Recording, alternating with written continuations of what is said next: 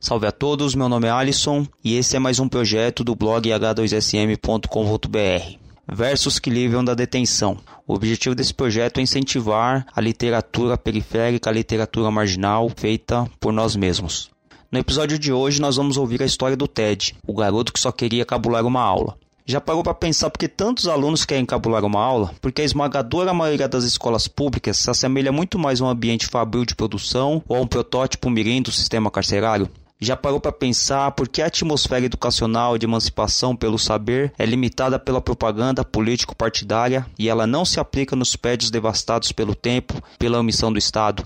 Quantas vezes ouvimos frases de efeito como o futuro do Brasil está na educação ou Brasil pátria educadora e não nos damos conta do abismo estrutural que separa a teoria da realidade. Paulo Freire tem uma frase que é: se a educação sozinha não transforma a sociedade, sem ela tampouco a sociedade muda estruturas precárias, prédios destruídos, professores e funcionários que não são valorizados, alunos desmotivados e com inúmeras dificuldades socioeconômicas. Está aí a fórmula perfeita para se construir um país baseado na desigualdade social e no controle político e ideológico do povo direto do país que espanca professor em manifestação por melhorias de condições de trabalho, que humilha alunos em ocupação de escolas contra o seu fechamento, que dificulta a tal ponto a vida dos jovens na educação que se torna quase impossível a sua permanência naquele lugar, o país que está entre os piores índices de educação do mundo, no país que congela por 20 anos investimentos na saúde e na educação para perpetuar essa tragédia social no qual nos encontramos,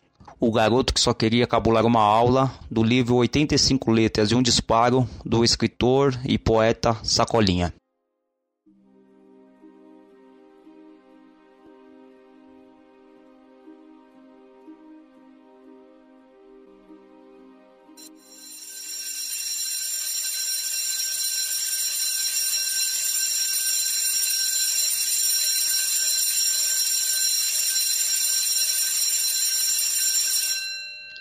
Ali, naquele pátio, nenhum dos adolescentes acreditou no que viu. Foi incrível.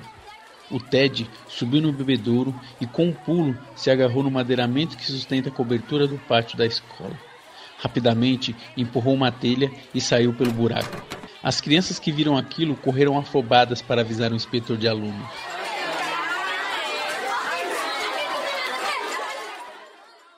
E quando Ted estava se preparando para descer do telhado e ganhar a rua numa total liberdade, cá embaixo já praguejava o carrancudo e temido diretor.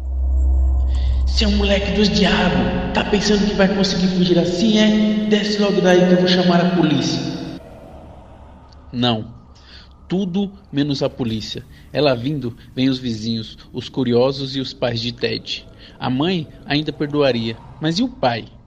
Iria mesmo acabar com ele naquele dia, de tanto cabo de vassoura e fivela de cinto no lombo. E tudo isso depois de beber no bar da esquina, como fazia todas as vezes em que ia bater nele.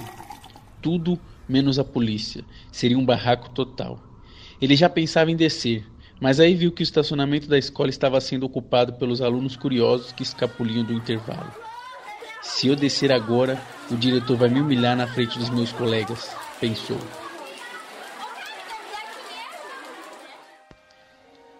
E começou a lembrar o porquê de ter feito aquilo. Hum, é tudo culpa da professora de matemática. Aquela cobra que fica pegando no meu pé, me chamando de burro, que me olha com nojo e que nem chega perto de mim. A próxima aula, depois do intervalo, seria dela, e Ted, não querendo passar por tudo que passava, resolveu fugir da aula, já que não podia ficar fora da sala e muito menos ir embora antes de bater o sinal do meio-dia um suplício para ele que só queria uma atenção da professora no seu lento aprendizado. Lá embaixo se formava um batalhão de pessoas, gente de fora da escola que se juntou com o diretor, o inspetor e os alunos a pedirem para ele descer. Foi aí que chegou a primeira viatura.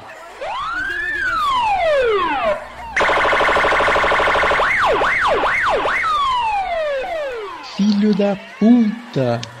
Falou Ted consigo mesmo. E já ia se levantando, quando escorregou e rolou alguns metros no telhado, sob os gritos da plateia que assistia tudo lá de baixo. Por sorte, conseguiu se segurar numa telha. Machucara o braço. Estava mole e sem movimentos. No rosto, apenas um arranhão. O diretor conversava e gesticulava com os policiais, apontando para o telhado. Ted não conseguiu ouvir, mas sabia que o diretor estava fazendo a sua caveira para os homens, gíria usada para descrever quando um está difamando o outro para a polícia. Lá na ponta da rua vinha sua mãe, correndo aflita em direção à multidão no estacionamento da escola. Ted sentiu um frio na barriga. Dali a pouco, alguém liga para o serviço do seu pai e conta o acontecido. Tudo isso por causa daquela jararaca, falou para si novamente. E de repente, alguém gritou no meio das pessoas lá embaixo: Não pula, menino! Você ainda tem muito que viver! É claro que essa ideia não havia passado na cabeça dele, que só queria ficar lá até achar um meio de escapar daqueles rostos que sorririam da humilhação que iria passar. Lembrou de um escritor do seu bairro que tinha dado uma palestra na escola Queria usar as palavras dele e dizer que aquela professora não presta e o diretor é como se fosse um carcereiro de um presídio perigoso. Queria dizer que a merenda é ruim e que são tratados ali apenas como números. Ted tinha tudo isso na cabeça, mas não era como escritor e não conseguiu formar sequer uma frase para começar o seu discurso revolucionário. Escutou ao longe a sirene de um carro de bombeiro que cada vez se aproximava mais e nem ficou surpreso quando um carro grande e vermelho estacionou violentamente na calçada da escola. Sentiu um nó na garganta muito apertado.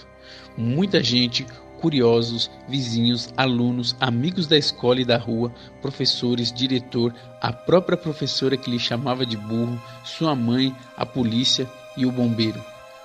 Tudo aquilo ali só porque ele não queria ficar na aula de matemática?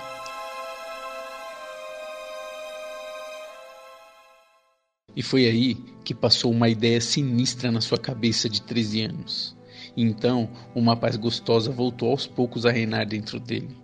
Não dava mais ouvidos para os murmúrios vindos lá do estacionamento. Uma alegria tomou conta de Ted, tipo aquela alegria depois de empinar a pipa a tarde toda, entrar em casa, sentar na frente da TV com algum colega e comer pão com manteiga acompanhado de um café bem doce, enquanto sua mãe dá uma bronca porque ele não lavou as mãos. Alegria tipo aquela de rodar peão a tarde toda, sabendo que de noite ainda vai fazer uma fogueira com toda a molecada da rua onde mora. Só não queria a tristeza de ser humilhado por todo aquele batalhão de gente. Não queria ser preso, não queria mais ter aula com aquela professora, não queria levar xingo do diretor e muito menos ser surrado pelo pai bêbado. Ele só queria cabular uma aula. Apenas isso e na sua cabeça pensou em acabar com tudo aquilo, apenas um ato e toda aquela amargura sumiria junto com o nó da garganta. E só dependia dele, ou ser humilhado ou ter as pessoas chorando em cima de si. Escolheu a última opção. Se lançou no ar rumo à liberdade, tendo pelo menos aquele pequeno instante de felicidade instante em que sorviu o ar que vinha de encontro ao seu rosto de criança que ainda não aprendeu a viver.